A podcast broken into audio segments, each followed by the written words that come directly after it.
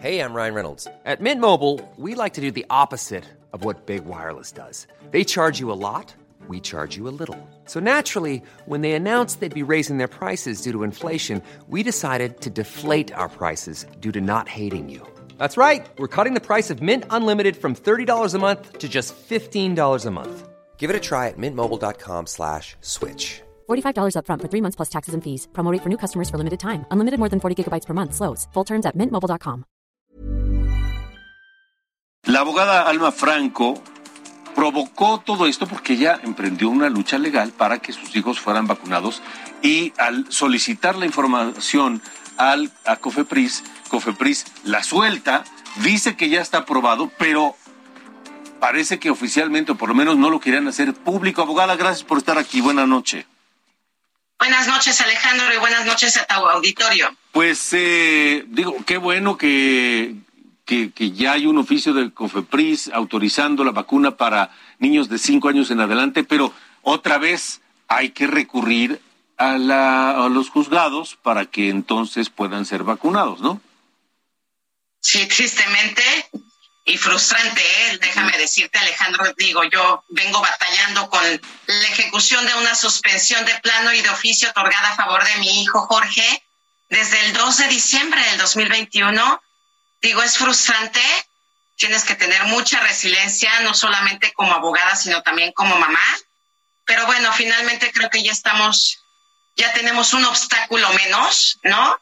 Ahora va, falta la ejecución y efectivamente pues fue de gran sorpresa para mí ¿eh? recibir a través del juzgado de distrito el 24 de marzo este este el, el, el, contenido de este informe de la COFEPRIS que desde el 3 de marzo ya se había autorizado esta vacuna de emergencia para los niños mayores de 5 a 11 años. Entonces digo, la verdad es que no, no, no tengo, no, no, no sé por qué lo ocultaron, porque eso es una verdad, no lo ocultaron, porque el 24 de junio cuando lo aprobó la FEPRIS para los niños de 12 a 17 años, bueno, lo publicaron en su mañanera y esta vez no, ¿no? Sí. Yo creo que la razón era no permitir que se viniera la ola de juicios de amparo que se realizó el año pasado con los niños de 12 a 17. Uh -huh. Pero bueno, Alejandro, vamos para adelante y pues vamos a seguir en esta lucha ahora para que se ejecute la sí. suspensión otorgada de plano y de oficio a favor de mi hijo y de 60 niños más, ¿eh, Alejandro? Ajá. Tengo 60 niños esperando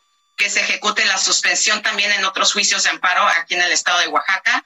Y pues bueno, seguiré en esta lucha legal, sí. esperando Pero, que pronto, perdón. Abogada, no implica, no, no, no se tipifica un delito al ocultar o no dar a conocer esta información por parte de las autoridades? Pues bueno, este, digo, eso es, no sé si lo traten como algo confidencial, porque yo antes hice una investigación extraoficial, Alejandro, y me dijeron, Alma, esto es muy confidencial, si lo pides por transparencia ni siquiera te lo van a dar, ¿no?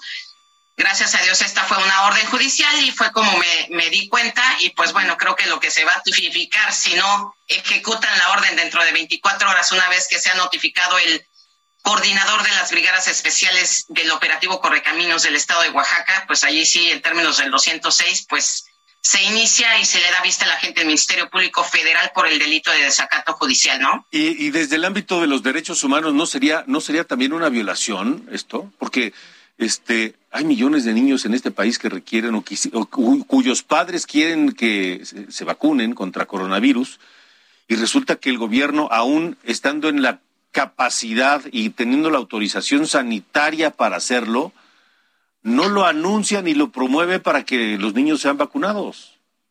No, incluso, ¿sabes qué? Digo, sí son materias de delitos y de dar vista, porque obviamente a partir del 3 de marzo todavía estuvieron, tengo conocimiento cierto y exacto con muchos abogados que tengo contacto a nivel nacional, que estuvieron informando que no estaba autorizada por la COFEPRIS la, la vacuna Pfizer, las autoridades sanitarias, ¿eh? déjame decirte Alejandro. Entonces, digo, el estar aseverando eso en un juicio de amparo, cuando ya te, ya desde el 3 de marzo estaba aprobado por la COFEPRIS y que no lo hayan publicitado el gobierno federal, pues bueno, allí creo que sí viene eh, pues cierto, cierta comisión de, de, de, un hecho que la ley señale como delito, uh -huh. ¿no? Que ya sería materia de que lo, lo empezaran a, a, a, promover, obviamente, los abogados que tienen a su cargo ese tipo de informes. Ahora, falsos ante una autoridad judicial.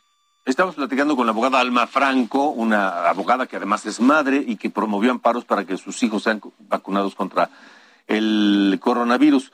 Eh, ahora tendría que venir precisamente pues, una, enorme cantidad, una cascada de amparos para que todos aquellos niños de cinco años en adelante cuyos padres quieran que los vacunen, pues efectivamente reciban esa vacuna del gobierno. Eso es muy complejo, tarda, cuesta.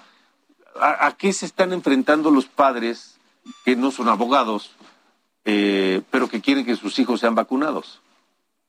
Pues bueno, Alejandro, mira, desde que, se, que hice pública este informe de la COFEPRIS en el juicio de amparo de mi hijo hace dos días en el Twitter, eh, le pedí a mi amigo, está en la cuenta de, de arroba chumbert1, le pedí que subiera por favor la demanda, precisamente para que sea lo menos costoso para los padres a nivel nacional acudir a esta demanda de, de juicio de garantías, obviamente, precisamente por lo que tú dices, por la violación a los derechos humanos de los menores, ¿no? Que, que es al más alto nivel de salud y a la prevención y su concreción, así me lo determinan mis tratados internacionales, incluso a favor del menor.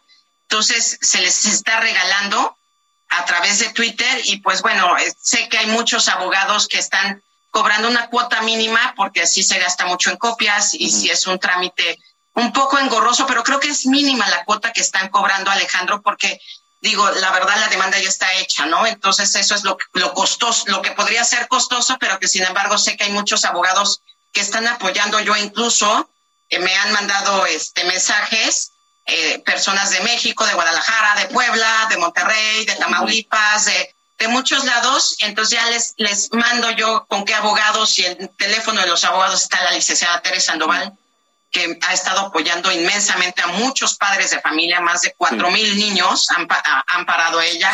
y bueno, también... ¿Se podría recurrir a la Suprema Corte para que la Corte ordene la vacunación una vez que las autoridades sanitarias han aprobado la vacuna, que es segura para los niños, que la ordene sin el requisito del amparo?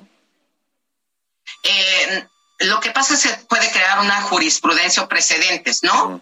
Y lo que se hizo ya en esta demanda, en esta nueva demanda de garantías, es eh, como acto reclamado se está poniendo la inconstitucionalidad del Plan Nacional de Vacunación, que déjame decirte, Alejandro, ya a, partir de hoy ya no tenemos Plan Nacional de, Vacunación porque ayer fue el último día, 31 de marzo del 2022.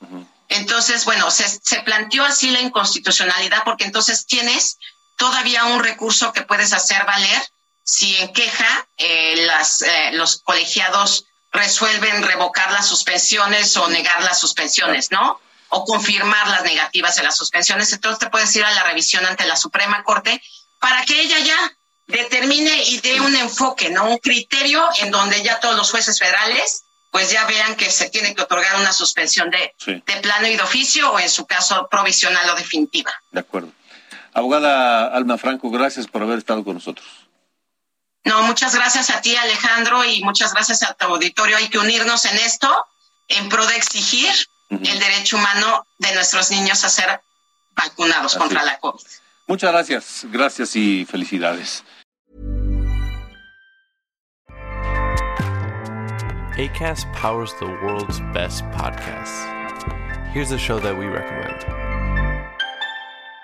The Real Housewives is a guilty pleasure for most, but if you're looking to not feel guilty about that pleasure, tune in to Everything Iconic with me, Danny Pellegrino, where I break down all the messy moments and behind the scenes antics of Bravo's popular franchise. And on Everything Iconic, I also interview celebrity guests like Kelly Ripa, Kiki Palmer, Drew Barrymore, Cameron Diaz, and more about their guilty pleasures, their past work, and so much more. So if you're pop culture obsessed and find yourself watching way too much reality TV like me, tune in to Everything Iconic with Danny Pellegrino wherever you listen to podcasts. ACAST helps creators launch, grow, and monetize their podcasts everywhere. ACAST.com.